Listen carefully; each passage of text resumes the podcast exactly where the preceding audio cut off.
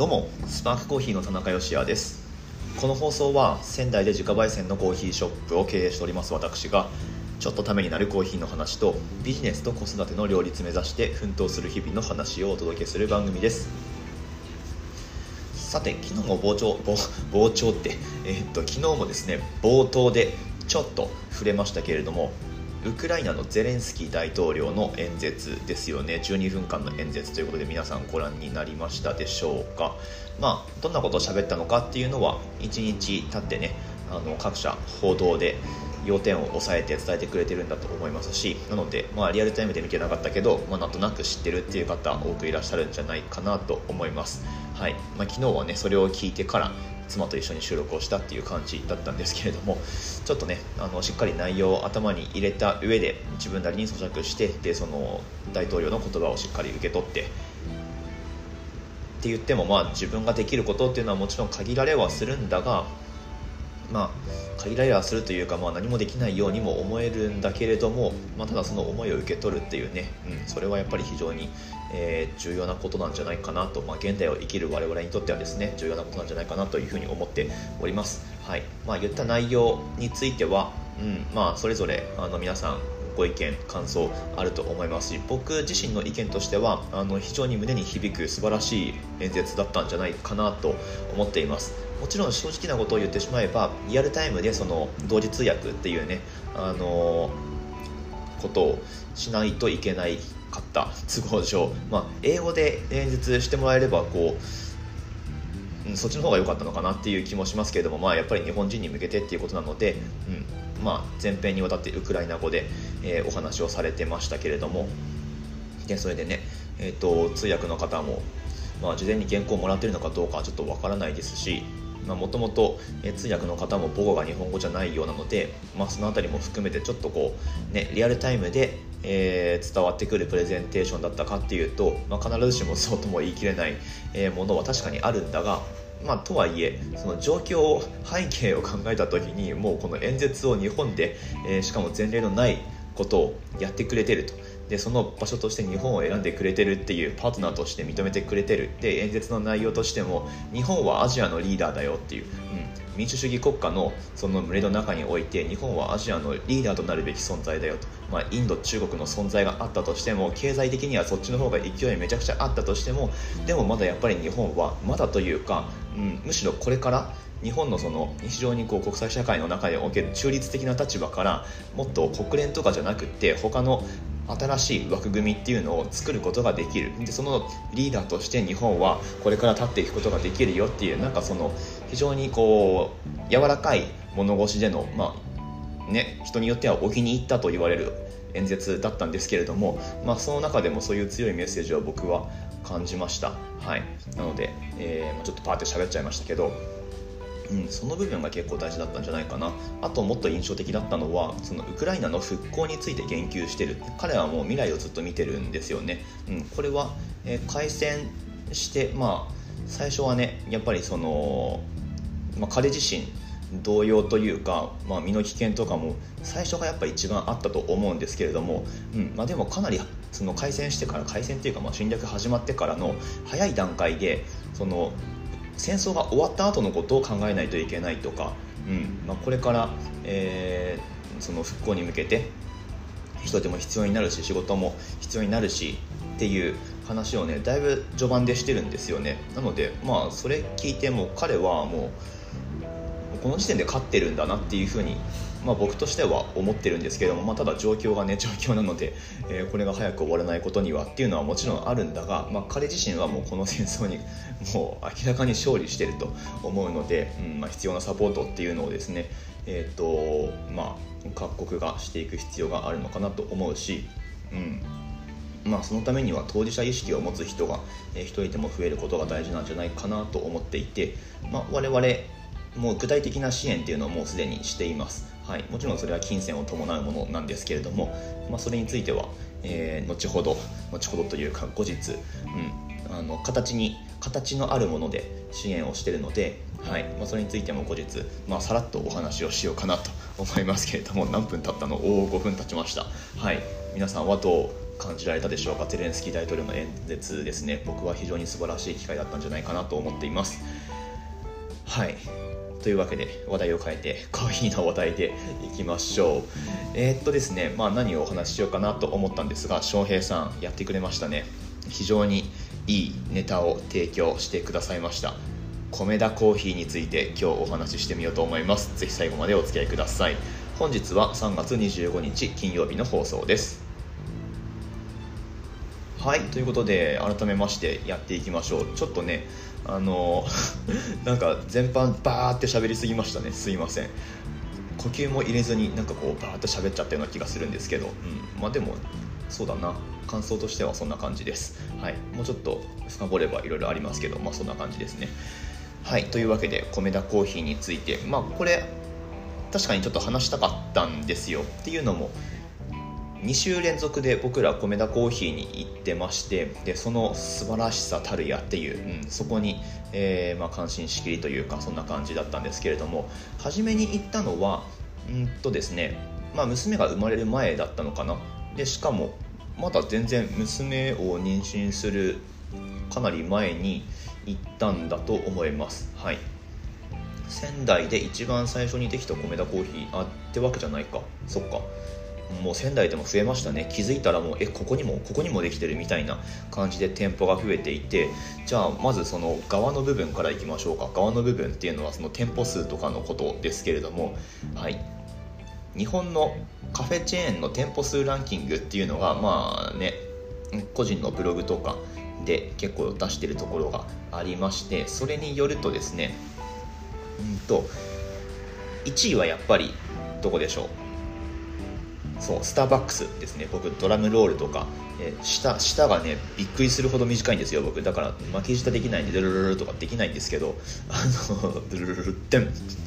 スターバックスコーヒー1でも言ってますけどね。はい。えっ、ー、とスタバが何店舗かというとうん。これちょっと前のねあの本当に1日経つごとに店舗数ってどんどん増えていくので、まあ、少し前のデータってことになりますけれども約1700店舗ですね。これによると1685店舗ってことになってますけどまあまああのこれからも増えていくんだろうなと思います。スターバックスですね。で2位。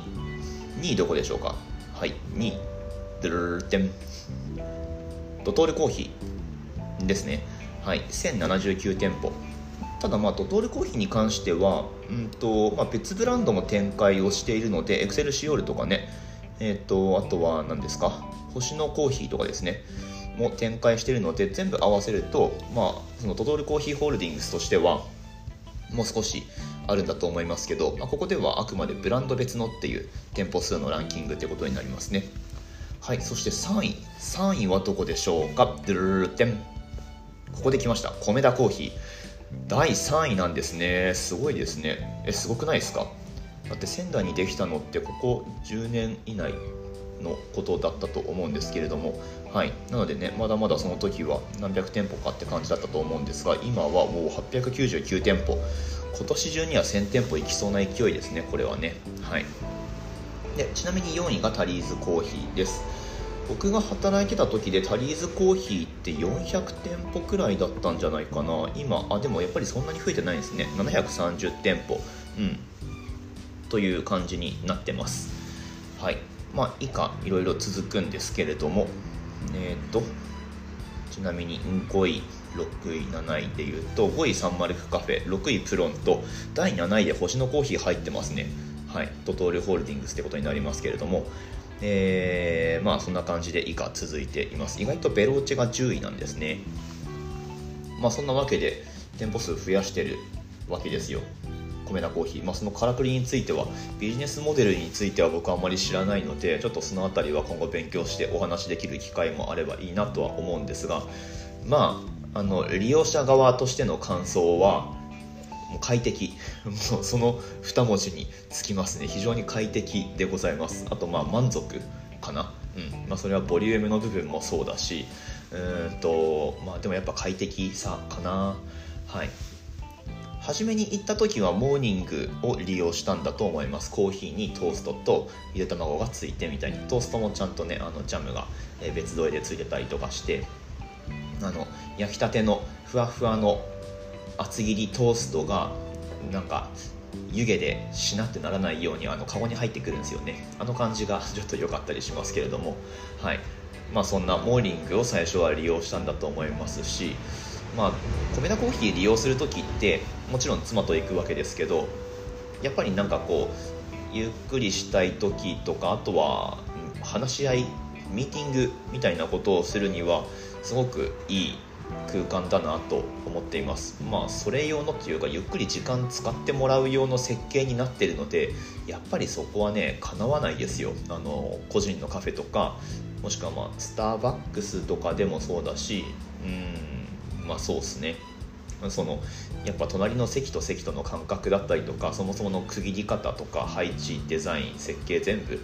それ用になってるのでまあかなわないですねと。でまあしかも娘が生まれて子連れで行くっていうことに最近はねどこに行くにしてもなりますからやっぱりこう子供がいるっていう、まあ、その目線で快適かどうかっていうのを測るわけなんですけど米田コーヒーめちゃくちゃいいですね。一番いいんだと思います。まあもちろんその多分フランチャイズで店舗増やしてると思うので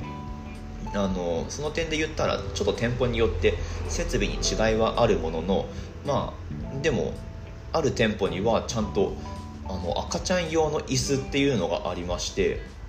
あれですよ想像してるような何て言うんですか普通に床に置いて使うちょっと高いあの椅子じゃなくって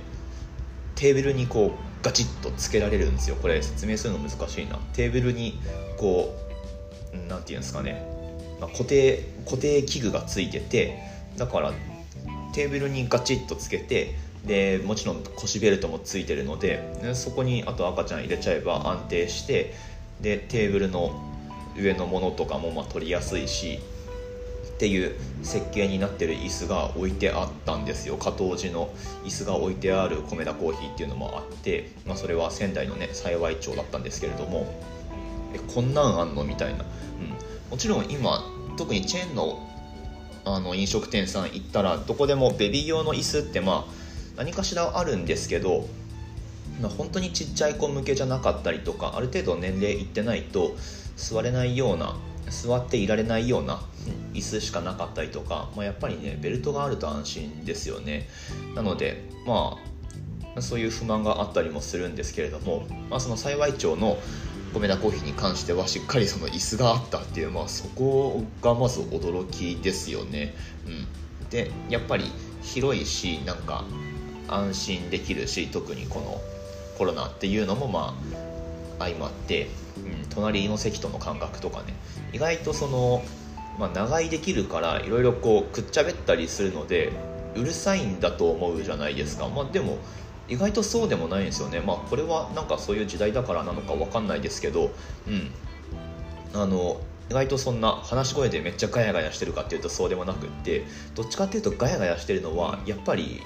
まあ、スターバックスとかドトールコーヒーとかああいう席と席の間隔が狭いところもしくは個人店もやっぱりガヤガヤはしてますね、うん。あのー、この間行った個人店というか、うんまあ、チェーンのカフェではないところだと、まあ、やっぱりその店内のボリュームっていうのはかなりありました、まあ、BGM がめちゃくちゃ爆音でかかってるっていうのもあって話するにも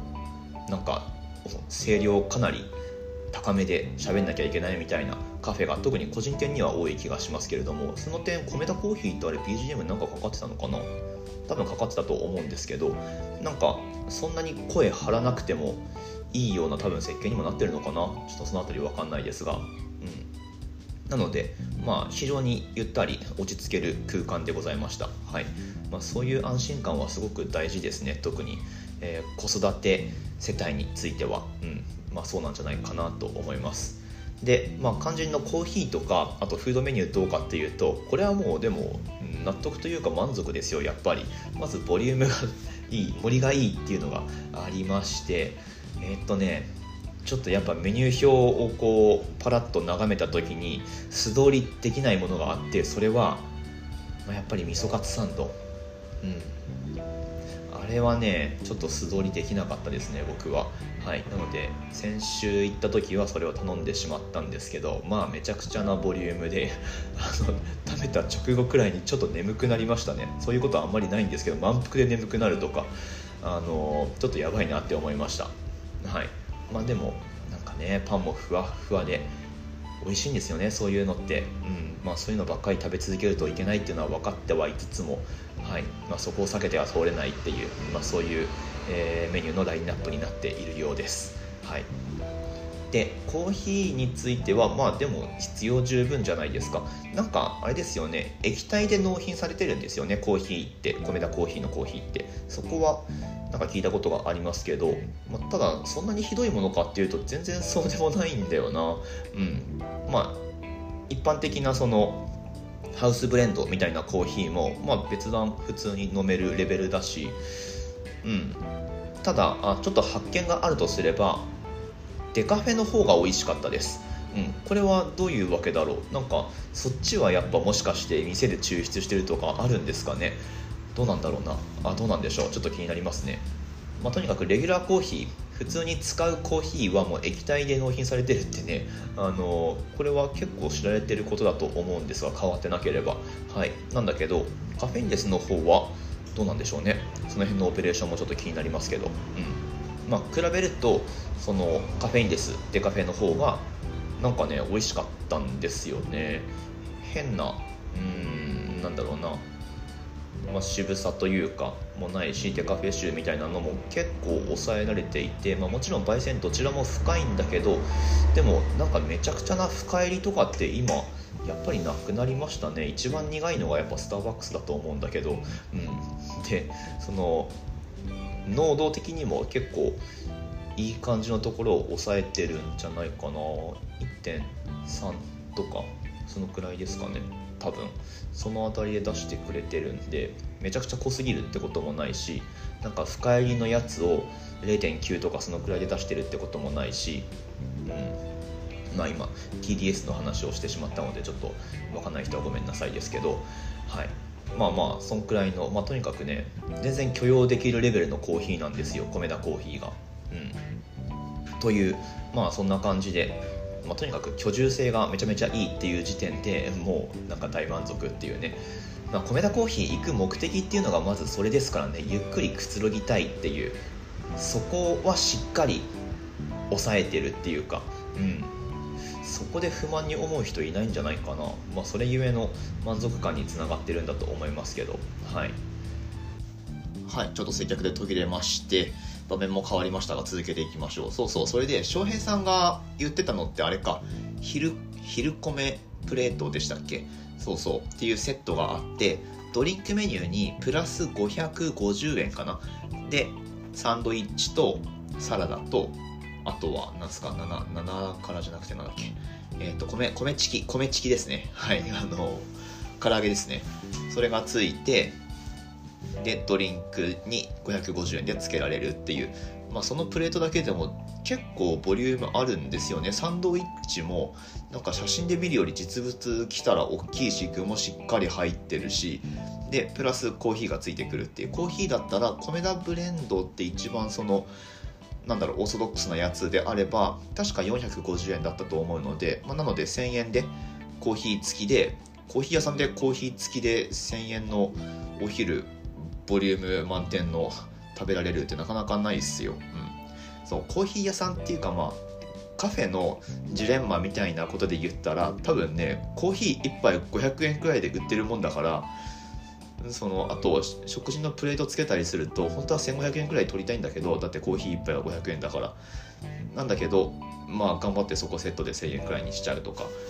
うん。まあ、ちょっと前だったら800円くらいに全部コーヒーも含めて収めちゃうみたいな そういうことがあったと思うんですけど。はい。まあでも1000円メニューにもよりますけどねもちろん。アレンジメニューとかで、え600円いくらとか700円いくらとかのメニューもあると思うしそれにプラスすると、まあ、1000いくらってことにはなるんだけれどもまあでも大満足ですよね。はい。まあそんなわけで米田コーヒー。特にねお子さんいらっしゃる方にとってもすごくいいんじゃないかなと思っております。私たち個人店やってますけれどもまあ、別なその チェーン店って期待値してるかっていうと全然そんなことなくってむしろなんか、え、学ぶものは多いしあと僕らが持ってない魅力っていうのをたくさん持ってるのでそこは大いに享受させてもらってるっていう感じです。なんかね、まあ、一部ではその対立軸を作って論じたがる風潮っていうのもあるっぽいですけど僕全然そうは思わないですねやっぱね。うん。だってまあそもそもそのチェーン店がある場所でえ働いてる人っていうのもまた地元の人なわけでそこに雇用もしっかり生まれてるし、うん、で福利厚生なんかもまああのこれは僕の肌感覚ですけど個人店よりはしっかり車保がちゃんとついてたりとかシフトの融通が効いたりとかっていうのがチェーン店で働く上でのメリットとして挙げられると思うんですけどなんかねコーヒーの仕事やりたいとか言った時に最初からなんか僕もそうだったんですけど あの個人店で働きたいみたいな何なんですかねあの憧れ。別段そんなに差はないというか学べることで言ったらチェーン店の方がもうめちゃくちゃ多いと思うし、うん、まあその将来的に個人でお店をやりたいんだっていう場合はまあなんか事例として見られる部分も結構その個人店に勤めるとあるのかもしれないけれどもでもチェーン店での経験ってめちゃくちゃいいですよ。ちょっと今度そのテーマで話しますね。はい。まあまあちょっと話がそれそうなので戻すと米田コーヒーがめちゃくちゃ快適でしたっていう、まあ、そういうお話でございました。そう米田コーヒーの喫茶店メニューとしては一番有名なのって白ノワールですよね。うん。それはまだ僕食べたことがないのでちょっと今度はそれに挑戦してみようと思っています。はい。今日も最後までお聴きくださいましてありがとうございました。番組の感想とかですねあと質問とかコメントいただけますと嬉しく思います。あのレター機能ってあるんですけれども、まあ、この間ねあのレターで質問くださった方はちゃんとお名前書いてくださくださっててうちのお客さんだっていう安心感がね僕に伝わってきたので非常に良かったなと思うんですけれどもなんかまるっきり匿名のご質問とかにはちょっと答えづらいなって感じちゃうのが正直なところです。なのでスタンド FM からコミュニケーションを取ってくださる場合はで僕からのそのお返事っていうのが必要な場合はコメントコーナー利用していただけますと嬉しく思います。嬉しくというかまあ、うん、ある程度その安心っていうのが担保されるのでコメントっていうのは公開情報なのでまあ皆さんにも見えるわけですよね、うん、ただ匿名のレター機能って皆さんには見えない隠れた形で送られてくるので、まあ、別段その誹謗中傷が送られてきてるっていうそれで困ってるというわけではもちろんないですけれども、まあ、やっぱりちょっと不安に思う場面ってあります。なので、まあ、公開されている状況でご質問いただけるとまあつまり常識の範囲内で、えー、やり取りができるっていうことにつながると思うので、まあ、そっちの方が安全だと思うので、えーとまあ、そのようにしていただけますと幸いでございます。もちろん Twitter の方からえっ、となんだろう番組のシェアポッドキャストの配信をシェアした上で僕にメンションつけてもらってなんか感想とかこの回の放送でこれ言ってたけどみたいな感じでつぶやいていただくでも OK です。何かしらコミュニケーション取ってみてください。お答えしていこうと思います。スパークコーヒーのオンラインストアですね、楽天市場に出店しておりまして、本日は25日ということで5のつく日になってます。エントリーしていただくとポイントちょっといつもより多めにつきますよという日になってて、お買い物マラソンってまでやってるんですかね。はい。まあそちらもエントリーできるイベントっていうのがいくつかあると思うので、ぜひチェックしていただいた上でオーダーを入れておいていただけますといいのかなと思います楽天市場、まあ、アプリでもブラウザでも楽天市場のトップページにそのバナーがキャンペーンのバナーがいろいろあってで、まあ、エントリーできるもの分かりやすく配置されてると思いますのでぜひチェックしてみてください。ということで明日の放送でまたお会いしましょう。美味しいコーヒーで一日が輝く。Good Coffee. Sparks Your Day. スパークコーヒーの田中でした。